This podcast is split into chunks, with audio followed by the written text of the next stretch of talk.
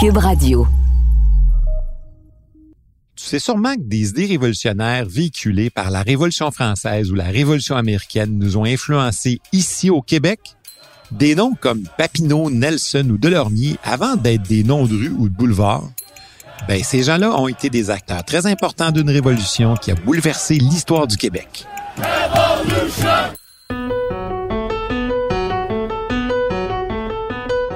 L'histoire, c'est pas comme la date de péremption des aliments dans ton frigo.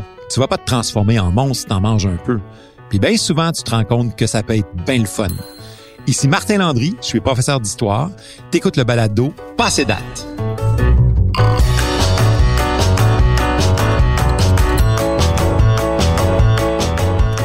Aujourd'hui, le thème de l'épisode, les révoltes patriotes de 1837-1838.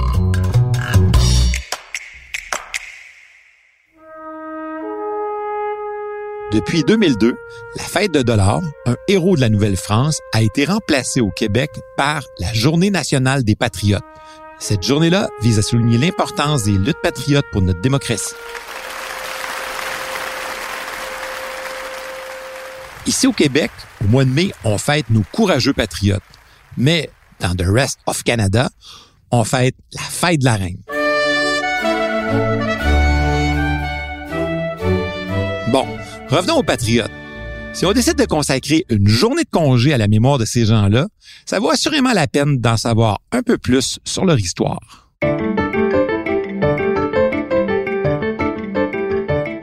Avant de commencer, je te propose une petite mise en situation pour comprendre l'origine du conflit. Tu dois sûrement savoir que la première élection ici au Québec a eu lieu en 1792, à l'époque où notre territoire s'appelait le Bas-Canada. Lors de cette première élection, 50 députés sont élus. La période électorale dure sept semaines, presque deux mois. Chaque vote était fait publiquement et oralement.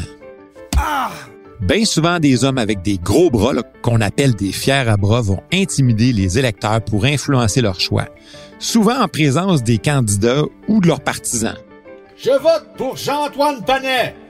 Intimidant, hein? tu trouves pas?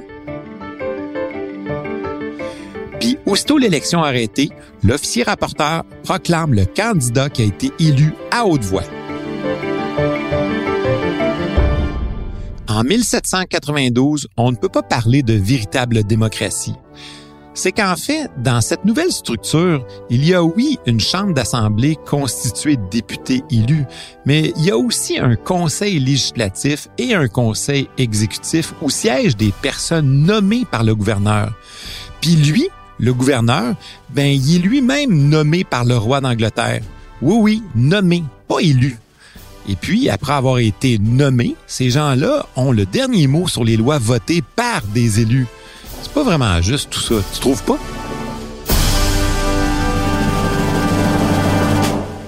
En réalité, on peut dire que ce système-là a été mis en place pour que le gouverneur britannique puisse contrôler le Parlement.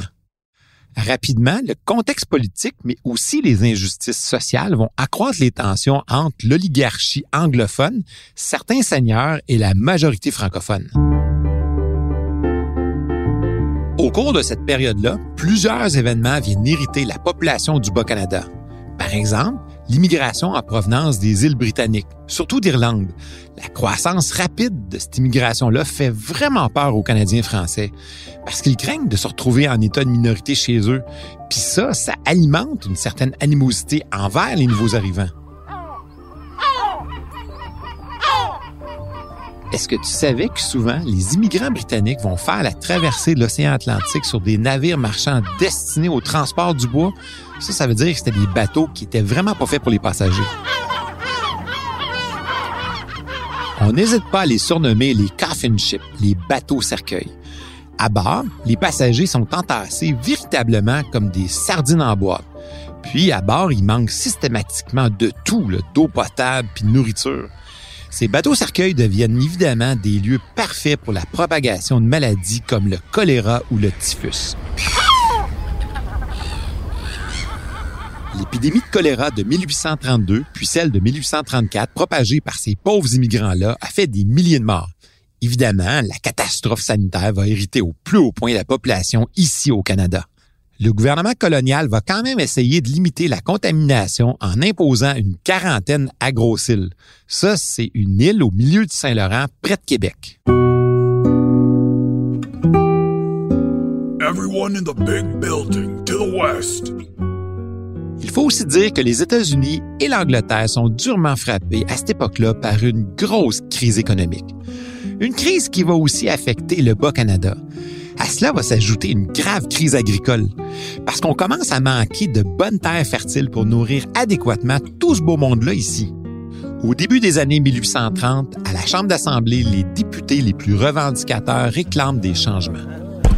Silence, messieurs! Silence! S'il vous plaît! Ceux qui sont les plus critiques, ce sont ceux regroupés au sein du parti politique qu'on appelle le Parti patriote. Cette redoutable organisation politique est dirigée par nul autre que Louis-Joseph Papineau.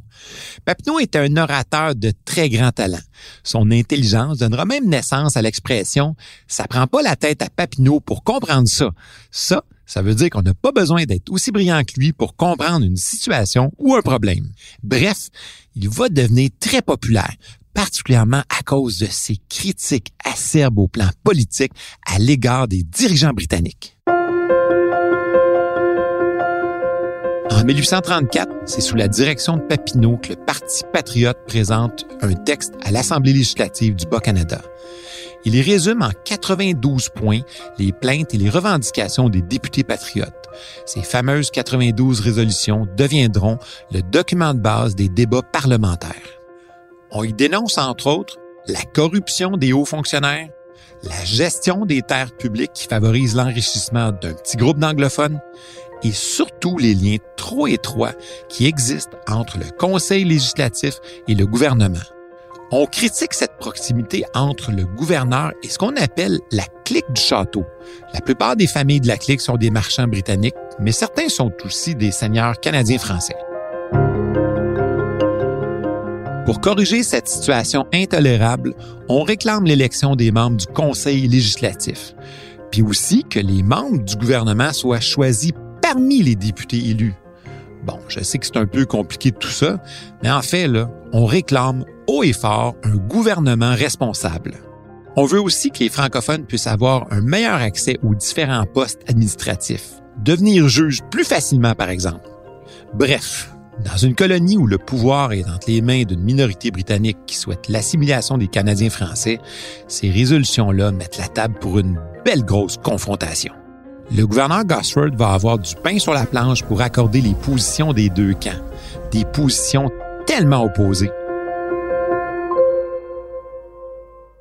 Entre-temps, les 92 résolutions sont envoyées aux responsables des colonies en Angleterre, un certain Lord Russell. On souhaite qu'il réponde favorablement aux demandes du Parti patriote. Le temps que le document se rende par bateau jusqu'en Angleterre, puis qu'il se retrouve sur le bureau du ministre Russell, qu'il envoie des enquêteurs pour mieux comprendre la situation, que ces derniers fassent un rapport, que le ministre daigne y porter son attention et qu'il y réponde et que le document retourne à Québec, ben, on est rendu au printemps de 1837. Est-ce combien de temps ça plus tard? Trois ans. Imagine. La réponse qu'on va appeler les résolutions Russell est une véritable douche froide pour les Canadiens. No, no, No! En résumé, toutes les demandes des patriotes sont complètement rejetées.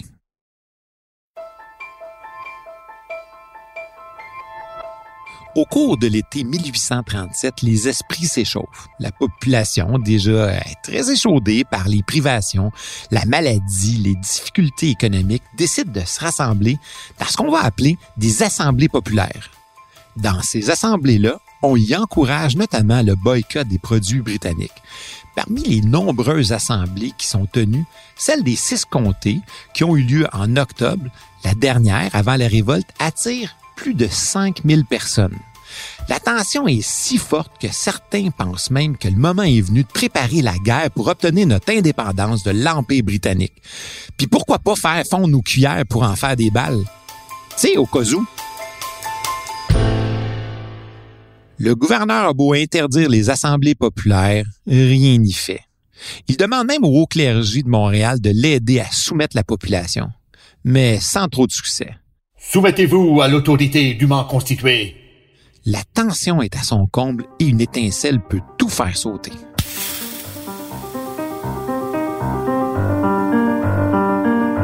En septembre, des jeunes patriotes fondent un groupe paramilitaire, les Fils de la Liberté.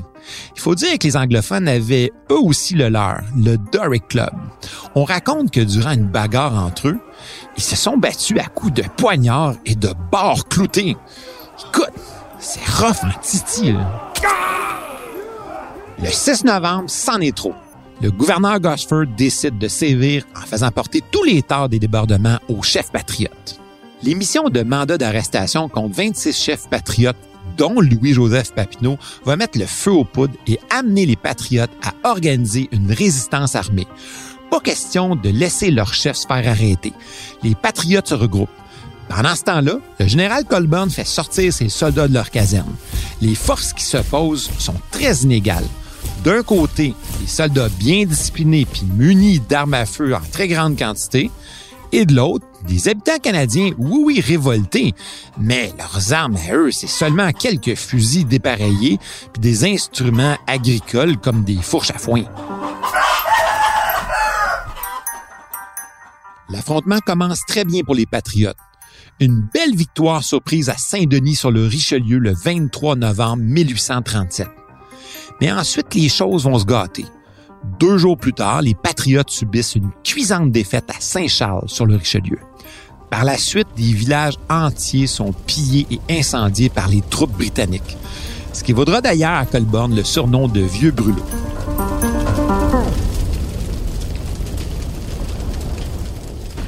Au nord de Montréal, le 14 décembre au matin, une armée de 1300 hommes munis de six canons marche sur la ville de Saint-Eustache. Sous la direction de Colborne, le combat s'engage entre les troupes britanniques et les 250 patriotes commandés par un jeune médecin plein de fougue, le docteur Jean-Olivier Chénier. Lui et ses troupes se sont repliés dans l'église de Saint-Eustache. Les canons tirent à boulet rouge sur la façade de l'église, qui en garde encore les traces aujourd'hui? À la fin de l'après-midi, tout est terminé. Un vrai carnage. Puis ceux qui sont pas morts, ben, ils sont faits prisonniers. Au printemps 1838, on retrouve plus de 500 prisonniers patriotes dans les cellules de la prison de Montréal. Mais d'autres qui ont fui vont trouver refuge de l'autre côté de la frontière aux États-Unis. Pendant ce temps-là, les amis de la clique du château vont réclamer une justice exemplaire et surtout expéditive. Il serait ridicule d'engraisser les gens tout l'hiver pour l'échafaud. Quand Londres a appris la rébellion, ils ont réagi en envoyant dans la colonie un nouveau gouverneur, Lord Durham.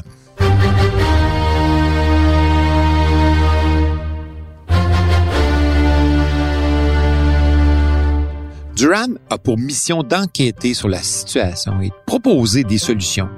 Arrivé au printemps, il impose une amnistie pour un grand nombre de prisonniers, sauf pour huit considérés comme des chefs.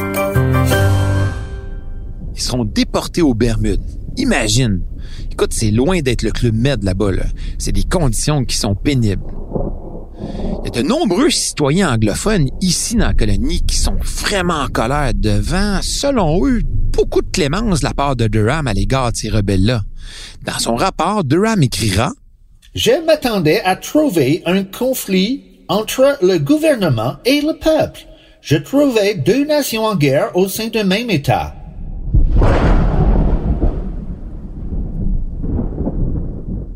Si à l'automne 1837, les rebelles étaient sur la défensive, il en va tout autrement quelques mois plus tard en 1838. Cette fois-ci, les patriotes passent à l'offensive. Une déclaration d'indépendance est lue rapidement le 28 février à la frontière du Bas-Canada. À compter de ce jour, le peuple du Bas-Canada est absous de toute allégeance à la Grande-Bretagne. Et aussi d'un appel aux armes.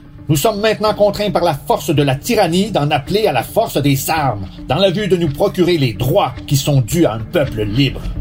C'est à ce moment-là que la deuxième révolte se met en branle.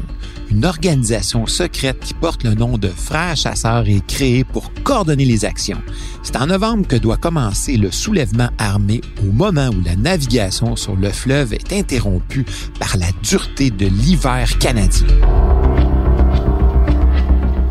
Mais rien fonctionne comme prévu. Colborne est prêt, probablement informé d'une attaque imminente des frères chasseurs. Début novembre, tout près de la frontière avec les États-Unis, dans les villages de Lacolle et d'Odoltown, les Patriotes subissent deux défaites. Ces défaites-là viennent marquer la fin de leur espoir d'indépendance.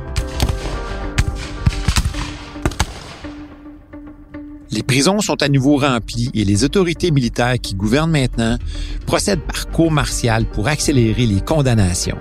Ça, ça veut dire pas d'avocat pour se défendre. Les sentences tombent. En décembre, deux patriotes sont pendus dans la cour de la prison au pied du courant.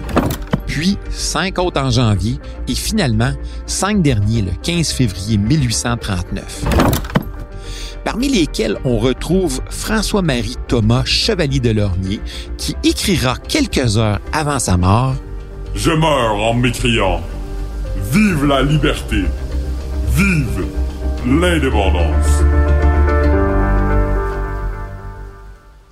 Les autorités militaires mettent fin aux autres exécutions prévues. Ils procèdent plutôt à la déportation des derniers condamnés. Ils seront déportés dans des camps de travaux forcés en Australie. 58 patriotes seront enchaînés dans les cales de navires marchands pendant cinq mois pour se retrouver prisonniers de l'autre côté du globe. Après presque deux ans de détention en Océanie, le Parlement britannique annule les peines.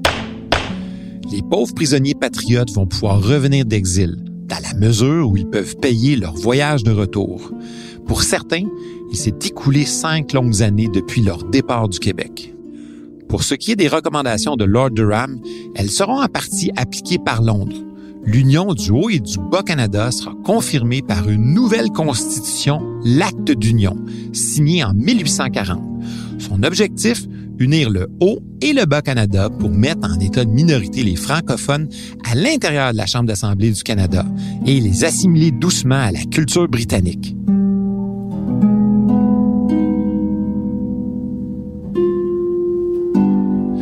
Mais ça se passera pas vraiment comme ça.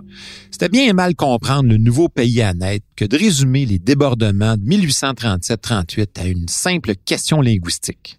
La défense pour la reconnaissance des droits du peuple va se poursuivre sur un autre champ de bataille, dans l'arène politique. Mais ça, c'est une autre histoire. Tu sais, si tu veux pas être passé date, c'est important des fois de regarder un peu en arrière d'essayer de comprendre le passé pour mieux voir où tu vas aller. J'espère que tu as apprécié ces histoires et je te donne rendez-vous au prochain balado. Salut!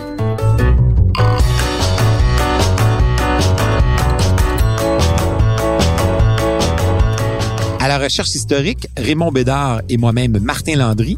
Au montage, Philippe Séguin. À la réalisation, Anne-Sophie Carpentier. Un merci spécial à Mario Bissonnette, Nicolas Théoret et Alexis Landry. Diffusé en collaboration avec la Société des professeurs d'histoire du Québec, ce balado est une production de Montréal en histoire et de Cube Radio.